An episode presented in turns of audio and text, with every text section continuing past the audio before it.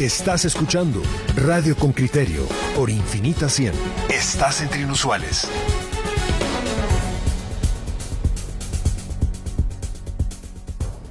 Hubo una reacción ayer cuando la viceministra de Salud nos anuncia que la aspiración, pero también los recursos para comprar vacunas alcanzarán para el 20% de la población. Si bien es cierto que se buscan otras fuentes de financiamiento, la verdad es que la comunidad médica y especialmente los expertos en enfermedades infecciosas están preocupados y nos dicen lo siguiente, si se vacuna únicamente al 20% de la población, no logramos nada. 2021 será exactamente igual al 2020 y Guatemala va rezagada en el camino hacia la recuperación total. Hoy veo el titular de Prensa Libre que dice suspendidas las procesiones de Cuaresma 2021 y 20%, 20% de la población en esa campaña de inmunización.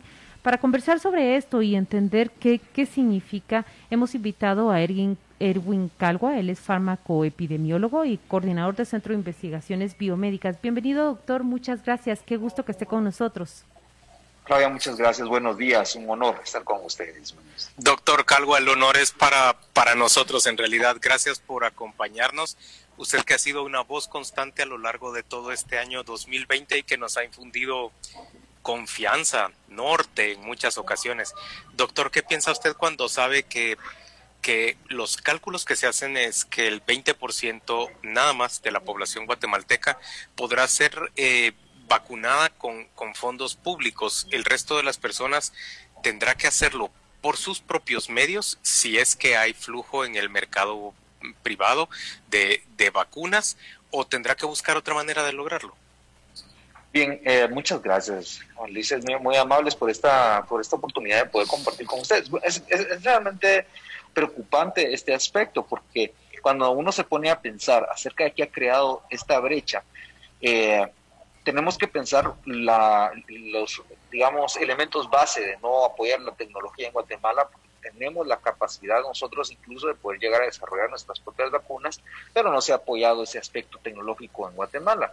Desde el punto de vista financiero, estamos dependiendo específicamente de lo que se está negociando con COVAX, y COVAX también tiene un cierto límite, porque lo que hizo fue hacer una suma de países con la finalidad de que en total estos 170 países podamos como generar un gran pool, que podamos hacer una compra y todos estamos condicionados. Muy pocos conocen realmente cómo funciona COVAX, ¿verdad? Ese, ese proceso que se está llevando de compra, que es lo que limita también la cantidad de, de, dosis que se pueden hacer. Eh, y en ese aspecto hay que mencionar que sí es preocupante esa brecha tecnológica ya existente que debería haber solventada con tecnología en Guatemala, desarrollada, que se puede hacer, y ver por el otro lado que la negociación que se está haciendo desde COVAX, pues es lo único que nos ha quedado por el momento eh, a través de OMS, que ya de por sí limita a quienes se puede llegar a dar, a los médicos y, personal de salud, a población vulnerable eh, y a aquellos que tienen comorbilidades normalmente. Eso, o sea, esto viene eh, complejo. Doctor, le saluda Paul Boteo. la pregunta es qué opciones tenemos, porque además uno escucha, y aquí le hablo desde la ignorancia, eh, digamos, el tema de lo que necesitan, la, refrigeración, digamos, o el tratamiento que necesitan las vacunas, eh, al menos las que están, digamos, utilizándose, entiendo, en, Inglaterra y en Estados Unidos, que necesita un nivel de, refrigeración bastante eh, complejo para la situación de Guatemala. Y la pregunta es, ¿qué opciones tenemos? ¿O nos tenemos que conformar a esta situación que usted describe? ¿Podemos hacer algo más? ¿El gobierno puede ser un poco más proactivo o, estamos condenados a, este escenario?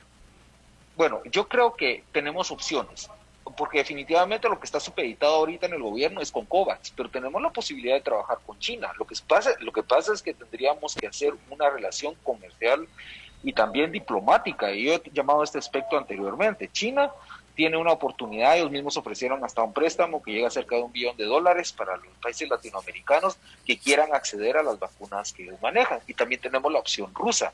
Ahorita se ha enfocado hacia AstraZeneca, que es lo que COVAX está viendo. Nuevamente, solo explicar COVAX es un poco complejo, trataríamos de hacerlo si quieren ahorita, pero el punto es, si tenemos opciones, si es para el nivel poblacional, tenemos que atrevernos a, Doctor, desde gobierno a pensar de que tenemos que traer relaciones diplomáticas con China, lo cual conlleva estos, estas complejidades que existen entre Taiwán y China para poder obtener acceso a esas a esas vacunas que ya tienen, que ya están produciendo, igual a las rusas, que ya están produciendo, incluso están llevando a cabo, para tener otras fuentes que ya están activas. Eh, pero digamos, en esa en esa línea, digamos, eh, y aquí de nuevo le hablo desde la ignorancia, pero digamos, lo que uno percibe es que los países occidentales puedan tener todo un procedimiento de alguna forma más segura, de una forma más transparente sobre el proceso de la creación de estas vacunas y que se cumplen con ciertos protocolos.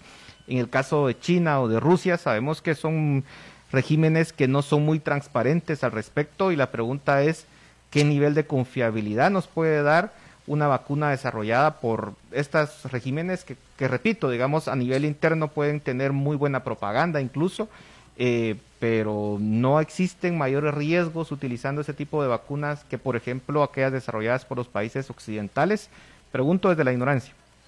Es una excelente pregunta, mire, y para eso estamos los cuadros técnicos científicos en el país, porque ya sea que vengan de Occidente, ya hemos tenido experiencias, no con vacunas, pero con medicamentos que han sido aprobados de Occidente y han tenido efectos adversos. es precisamente lo que hace un fármaco epidemiólogo, buscar los efectos y, determinarlos.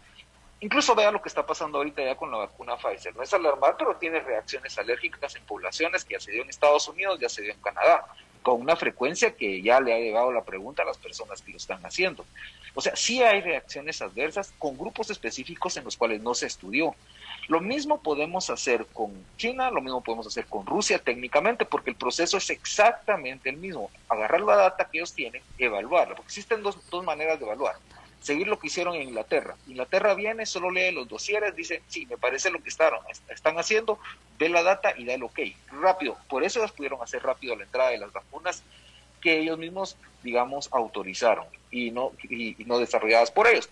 Por el otro lado, los americanos, la FDA, sí lleva un proceso de análisis, por eso tardaron un poquito más de la data. Ellos vuelven a pasar los análisis estadísticos y eso lo podemos hacer en, Guatemala. Dependiendo de eso, ambas posibilidades son posibles, pero tenemos que analizar la data, que es lo que la gente no acostumbra técnica y científicamente acá. Claro. Entonces, caemos nuevamente que mucha gente lo que hace es todavía pensar que se, seguimos eh, atrasados en cuanto a eso. El análisis eh, es posible realizarlo y sobre esa base decidir cuál vacuna o cuáles vacunas, porque ningún país está trabajando sobre una alternativa. Doctor, esa es apenas, doctor, esa es apenas una de las preguntas, pero una pregunta que se tiene que plantear el gobierno directamente cuál de las vacunas. Yo veo los planes que está desarrollando El Salvador y me remito a El Salvador porque pues es el país vecino y lo que veo es que COVAX no será su única fuente de provisión de vacunas. Está recurriendo al menos a dos más. Mi pregunta es, ¿cuál es su visión como fármaco epidemiólogo de la forma como el gobierno lo está tratando. No se está atendiendo a un número muy reducido de parte de COVAX, no se está mostrando muy limitado a la hora de salir a buscar más fuentes de provisión de las mismas. 20% de inmunización, ¿qué significa, doctor? Pues prácticamente, pues sabemos, número uno, sí, se está limitando, o sea, quedarse solamente con una fuente eh, no ningún país técnicamente debe estar haciendo eso. Todos los países mínimo manejan por lo menos unas 5 a 7 alternativas de las más de 130 que están emergiendo. Y estamos y tenemos que estar constantemente revisando cuál de todas es la que está siendo posible, Y eh, precisamente el abordaje que se mantiene por el gobierno de El Salvador precisamente es el que tiene que tener un cuadro técnico aquí en Guatemala. Por el otro lado, lo que usted está mencionando, 20% no es suficiente para un país. Es claro, por consiguiente, se debe tener dentro de la planificación otra alternativa, otras alternativas desde el punto de vista de posibilidades. Pero, doctor, eh, pero doctor, ahí yo entiendo, perdone que lo interrumpa, eh, doctor, ahí yo entiendo que COVAX le está garantizando inicialmente a cada país eh, acceso a dosis para el 20% de su población y eso es lo que el Estado de Guatemala ha logrado asegurar con eso alrededor de 500 millones de quetzales colocados en el presupuesto. Pero sí hay una discusión intensa ahorita desde salud pública hacia eh, finanzas y en general hacia, hacia eh, la distribución del presupuesto para conseguir entre otros 500 y 700 millones de quetzales más que permitan comprar otra cantidad semejante de dosis para alcanzar ya no solo al 20, sino hasta casi el 50% de la población guatemalteca. Esa es la discusión en la que estamos en estos momentos. La cuestión es, no sabemos exactamente cuál tipo de vacunas va a ser la que se pueda comprar con, eh, con ese dinero extraordinario si se coloca eh, la disponibilidad para gastarlo en más vacunas. Y, y solo digo que, que yo pienso igual que usted, que que no hay razón para temer que porque venga de Rusia o de China sea menos buena la vacuna que venga de Estados Unidos o de Europa. y es que tiene usted toda la razón, usted resumió precisamente lo que está pasando con COVAX. De hecho, nos, el dinero que se está buscando es lo que falta pagarle a COVAX para garantizar. Vea, COVAX es una iniciativa que viene de tres grandes alianzas, de una alianza de tres grandes grupos, dirigida por la Organización Mundial de la Salud. Y básicamente lo que crearon fue un pool de varios países que están como generar un pool de dinero que se va a apostar a la mejor posibilidad de una de las vacunas. O sea, ellos mismos tienen alternativas de vacunas dentro de un pool que se va a invertir y se está invirtiendo con la finalidad de decir que ya va a salir. Ellos tienen sus propios, eh, digamos, equipos analíticos y decir, miren, AstraZeneca es la que nos conviene. ¿Por qué AstraZeneca? Por la temperatura que va a Pablo, ¿verdad? O sea, sabemos que la gran mayoría de países pueden, quisieran adquirir Pfizer, pero el problema es que no van a manejar menos 80 grados centígrados. Es, es, imposible logísticamente hacerlo en estos lugares. La cadena de frío se perdería en un inicio. Pero AstraZeneca sí promete estar dentro de 2 y 4. Moderna tampoco podría ser porque Moderna necesita menos 20 grados centígrados. Entonces, ellos tienen este pool en COVAX, lo que falta es pagar lo necesario para tener derecho de piso a tomar a la cantidad que hay dentro de COVAX porque estas vacunas no son baratas. Por más de que uno quiera ver que son 10 dólares, que son 20 dólares, es una cantidad de dinero enorme por la cantidad de población que es. Y solo van a liberar el resto, y ese hasta 50%, cuando hayan probado, en este caso AstraZeneca, que ese 70%, recordemos que AstraZeneca tuvo un problema, tenía 70, había dicho que era 92, luego dijeron que era 70 y luego otra vez 90% de efectividad lo cual ha puesto en duda realmente cuál es la efectividad real que tienen que eh, ver, ¿verdad? Que es la que eh, se está ofreciendo. Pero no importa que sea el 70%, Estados Unidos dice está muy bien ese, ese, ese aspecto de efectividad, por lo menos para lograr la inmunidad al menos del 50% de la población. Pero tenemos todavía que ganar el derecho a piso. Aún así faltan otras negociaciones y es donde tiene uno que estar abierto. Doctor, técnicamente a otros países que nos están ofreciendo ayuda. Y, y el costo de de esto que nos ofrecen los otros países eh, es más barato, por ejemplo, eh, esas vacunas, o, cómo se compara en términos de costo? Mire, eh, digamos, hablando de China, un préstamo siempre va a ser un poco más caro que lo que le costaría, pero es el acceso, ¿verdad? O sea, porque la cuestión aquí ya es un análisis de costo-beneficio y estos análisis que hacen en economía de cuánto estamos perdiendo en la economía mensualmente o diariamente contra el hecho de poder hacer una, un préstamo que es lo que ofrece China, ¿verdad? Los países latinoamericanos. Nos da la vacuna, nos presta el dinero para hacerlo y ya poder basar, basar en eso nuestras, eh, nuestra adquisición de las mismas. Pero ciertamente es un, eh, digamos, el, el costo es mucho menor. China siempre tira un costo mucho menor comparativamente con lo que hace Occidente. Ay, doctor, pero se han desatado acá las preguntas en nuestra comunidad de oyentes si realmente va a ser confiable. Dice, el problema con China no es la vacuna ni su calidad, sino los préstamos que dará a los países. Y otras preguntas que dicen, ¿cómo sabremos si es confiable si la información no está ni siquiera disponible en la OMS?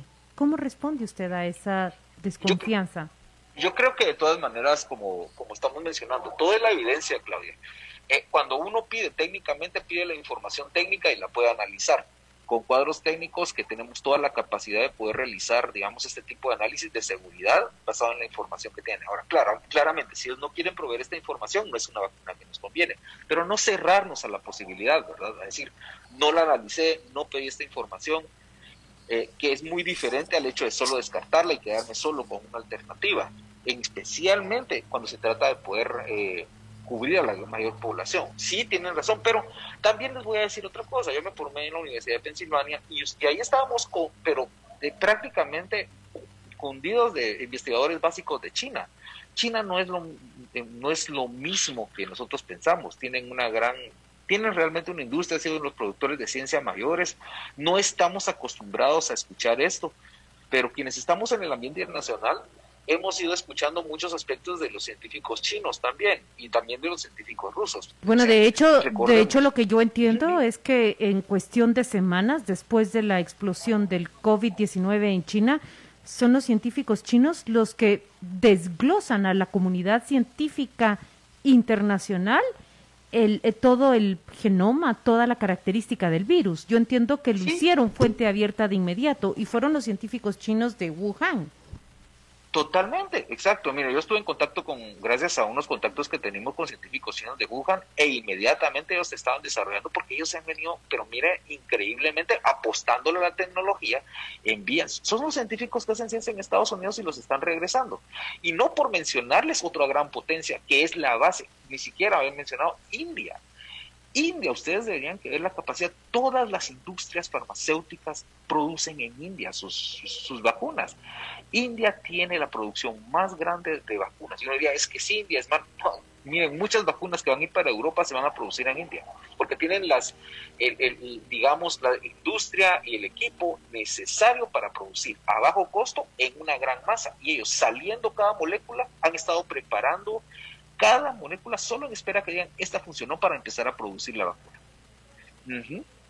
Doctor, solo quisiera hacerle un, contrapunto. Es que estoy leyendo una nota que, que me dice que China, eh, que China el pasado martes, Sinovac, la gran productora farmacéutica china está diciendo que necesita más tiempo todavía para probar la efectividad de su vacuna del COVID-19. Está refutando algunos, eh, algunas declaraciones de sus socios en Indonesia que decían que ya estaba probado el 97% de la efectividad de la vacuna en, en las pruebas clínicas de fase 3.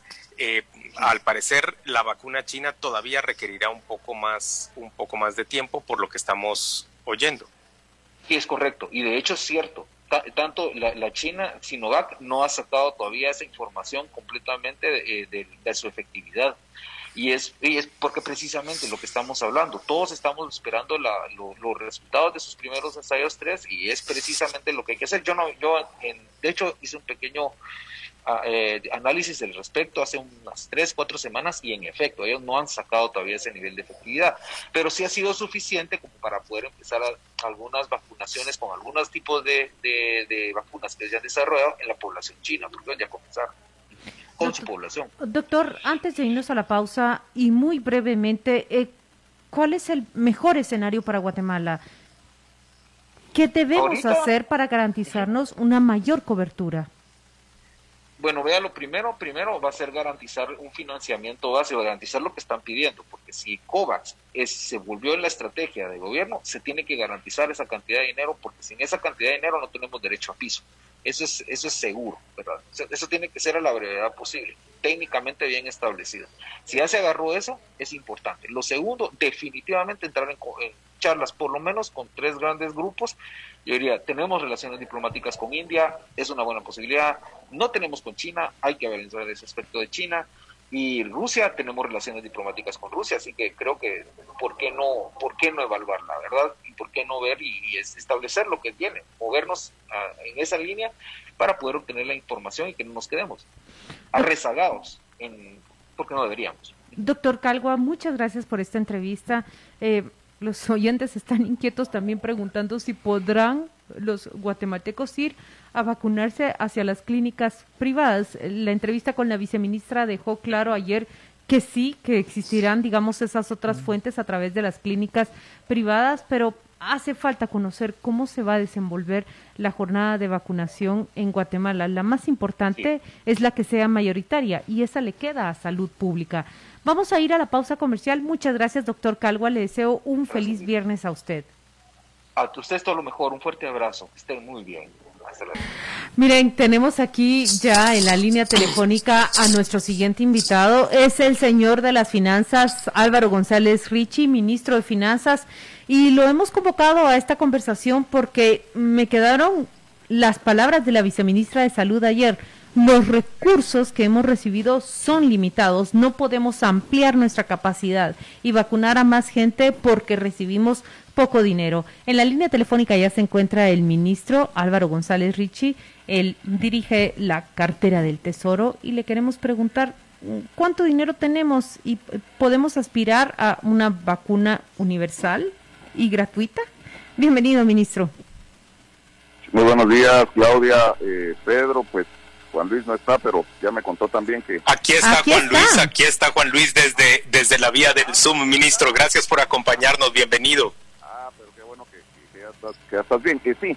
Eh, cabalmente, yo ayer venía en el carro, que es cuando aprovecho escuchar el programa, y exactamente escuché a la ministra, a la viceministra hablar del tema de los recursos, inmediatamente llamé a la ministra de Salud para que por favor tal vez aprovechara a poder aclarar el tema en el sentido que no es un tema de recursos y eso hay que ponerlo 100% claro. O sea, no es por recursos que no se compra más vacuna o no se ha desembolsado para compra de más vacuna. Eh, el, no se ha desembolsado más porque no se ha pagado más, así de sencillo. Lo que se ha dado ahorita, pues básicamente es un anticipo a través del mecanismo COVAX de lo que hemos podido comprar, de lo que nos han podido despachar, pues de lo que ofrecen despachar, porque recordemos que ahora lo que está pasando es que básicamente todas las empresas que desarrollan o venden estas vacunas, pues lo que están pidiendo son anticipos pues para seguir produciendo y para seguir en temas de desarrollo.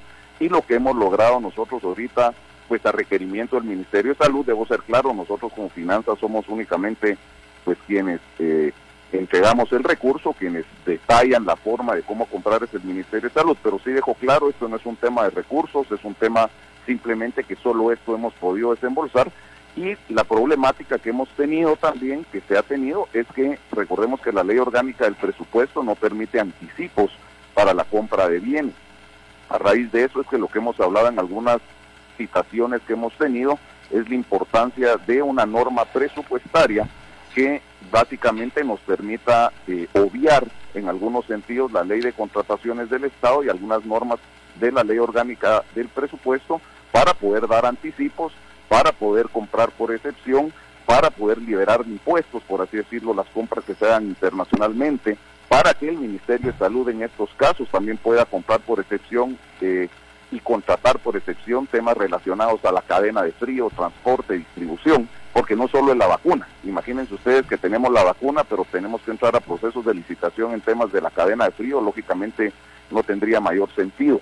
Eh, hablamos ya también eh, en la COPRE COVID, de cual yo también formo parte, ya tenemos nosotros una norma, una propuesta de reforma a la norma presupuestaria, el presupuesto, que la vamos a discutir nosotros el lunes, pues que tenemos reunión a las 10 de la mañana en el Ministerio de Finanzas, para que eh, estemos todos enterados y sabidos y que esa norma que se presente, pues será, solo comience el periodo legislativo el próximo año, pues de alguna forma la puedan aprobar preferiblemente de urgencia nacional y se puede empezar ya eh, a poder adquirir esas vacunas. Es importante también que esta norma incluya el monto que anteriormente se había hablado de mil millones de quetzales.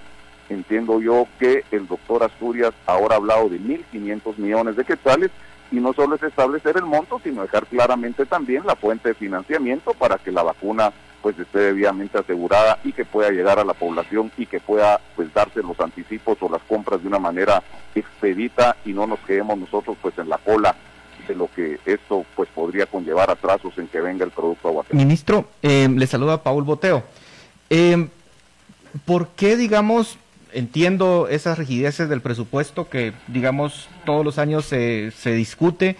pero claramente estamos en una situación de pandemia. Ustedes pudieron pasar un presupuesto aprobado por el Congreso hace algunas semanas.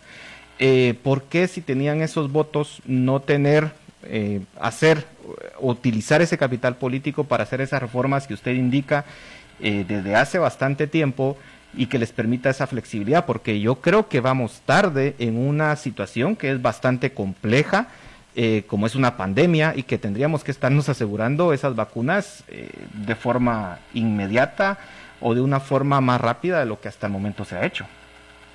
Bueno, ahí hay dos temas. Uno es de que el presupuesto actual disponíamos alrededor de 400 millones de quetzales para la adquisición de vacunas, más que habíamos, dejamos en el presupuesto, pues que ya no pues, se aprobó, pero se engavetó, por así decirlo, quedaron otros 400 millones y se pensaron en 200 millones de readecuaciones. O sea, con eso se estaban cumpliendo los mil millones de quetzales, que eran lo que se tenía contemplado, pensemos, hasta hace unas semanas en tema de vacunas. Ahora, esto de los 1.500 es un tema muy reciente. Aparte, eh, tengamos presente que nosotros entregamos el presupuesto al Congreso el 2 de septiembre y el 2 de septiembre no se tenía pues claro ni definido temas de la forma de adquisición, de cómo iban a vender estas vacunas las empresas que actualmente ya están en las fases en donde pueden vender la vacuna. Y se ha escuchado, y eso lo hemos visto nosotros, que para el próximo año van a haber más de 100 empresas produciendo y vendiendo la vacuna, y claramente las, pues unas serán pues, malas, otras serán mejores, otras serán autorizadas para que vengan acá, otras habrán personas privadas que quieran traer las vacunas para vender al Estado. Entonces, todos estos mecanismos de compra no es que hubiéramos sabido nosotros desde marzo cuáles iban a ser, sino básicamente nos hemos venido acomodando de una manera, les diría, inmediata a lo que nos está pidiendo nosotros, pues el mercado en el sentido de poder anticipar, repito, la compra de las vacunas, donde haya que comprarlas anticipadamente o de contado o anticipos, es lo que tenemos que tener nosotros preparado en la norma. Lo que tengo claro Pues, es... ministro, eh, eh, perdón. que, lo que tengo claro es que... Bueno, adelante, Juan Luis. Eh, ministro, me queda clara, me queda claro entonces, primero que Guatemala logra, como muchos otros países, hacer el acuerdo con COVAX, que es un mecanismo que solo puede garantizarle a todas las naciones del mundo, por, por razones, digamos, de, de, eh, de ser justos y ser equivalentes o equitativos con todos los países, solo puede garantizar 20% de cobertura de la población de cada uno de los países si hacen el trámite apropiado. Guatemala lo ha hecho a pesar de, de sus rigideces eh, presupuestarias y tenemos garantizado entonces el acceso a ese 20% inicial.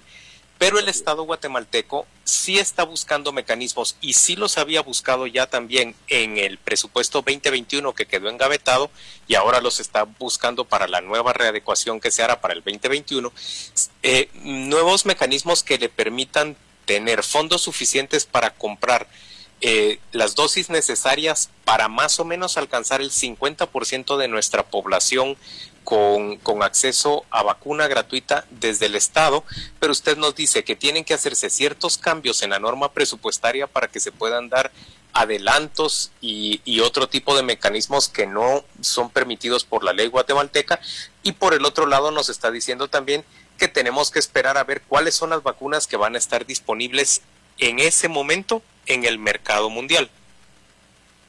Eh, diría que sí, solo, solo sí Nuevamente, recordemos que el Ministerio de Finanzas lo que hacemos nosotros es responder a la demanda de recursos y temas de gestión presupuestaria, o sea, la parte puramente de mecanismos de adquisición, de negociaciones, si es con mecanismo COVAX, si la vacuna está en fase 1, fase 2 o fase 3, si es el anticipo de 15, o sea, eso lo está viendo directamente y van muy avanzados, se debe decirlo, yo estuve con la ministra ayer eh, ya al final de la tarde, tienen muy claro y muy avanzado lo que están haciendo, pero son ellos de alguna forma quienes nos están diciendo a nosotros qué es lo que necesitan para que nosotros en el Ministerio de Finanzas pues preparemos el presupuesto y hagamos las gestiones presupuestarias en temas de la forma en cómo se compra, modificaciones a la ley orgánica de presupuesto o ley de contrataciones si en un momento fuera necesario, para poder responder a los requerimientos, repito, que nos haga nosotros el Ministerio de Salud. Lo que me queda claro es que un requerimiento claro hasta el momento ha sido un millardo y que se solicita ahora una ampliación hacia 1.5 millardos para compra de vacunas.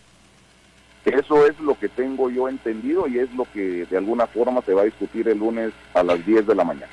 Ministro, y dado este incremento en recursos eh, y con las dificultades que han tenido con la aprobación del presupuesto, ¿de dónde, ¿de dónde sacarían esos recursos? ¿Qué sacrificarían? ¿De qué ministerio o de qué programa? Para poder solventar 500 millones más que no lo tenían contemplado originalmente o recurrirán a una ampliación del déficit que ustedes habían propuesto originalmente? Eh, bueno, recordemos eh, tal vez uno que el déficit que tuvimos nosotros en el año 2020, que era de 6%, lo que teníamos planificado o proyectado hace tres meses, al final va a cerrar en 4.9% que es una recuperación, diría, muy buena, tomando en cuenta que la economía se ha reactivado, que hemos tenido mayores ingresos, que lógicamente no se ejecuta el 100% del presupuesto, lo que se presentó cabalmente para el año 2021, lo cual, pues como ustedes saben, pues ese, se, se engabezó ese presupuesto, era una reducción del déficit de 4.9, tomando en cuenta el capítulo de reactivación económica, y sin ese capítulo era 4.5, y ahora solo para contarles, aunque no es el tema, lo que estamos buscando en esta propuesta, en donde hay varios sectores involucrados, es un déficit menor al 4%. El presupuesto, me estoy anticipando, yo lo estoy viendo que se va a dividir en algunas partes muy puntuales para que los recursos sean usados exactamente para lo cual fueron solicitados lo que va a ser el presupuesto ordinario, por así decirlo, lo que es la parte de reactivación, de reconstrucción y de vacunación. Si teníamos nosotros 4.560 millones contemplados para temas de reactivación, pues yo diría que ahí es donde nosotros tendríamos que hacer uso de la parte de reducir la reactivación, porque claramente ahora hay prioridad en temas de reconstrucción, y de ahí tendríamos nosotros también que trabajar en una cantidad dentro de esos 4.560 millones, lo estoy diciendo como idea porque eso puede cambiar, es el Congreso el que al final lo aprueba, para que de ahí pudiéramos también nosotros buscar la fuente de financiamiento para poder pagar estas vacunas. Bueno, en todo caso también hay que tener claro que la reactivación pasa por esa inmunización, una inmunización general, ¿verdad? Una reactivación plena y amplia eh, tiene que pasar por una salud más segura para todas y todos. Muchas gracias al ministro Álvaro González Ricci, él es el encargado de finanzas. Gracias por esta entrevista. Nosotros vamos a seguir muy de cerca qué ocurre con ese presupuesto, con esa ampliación solicitada para la compra de más vacunas. Nos despedimos de usted. Un buen viernes. Muchas gracias y feliz viernes a todos. Muchas gracias.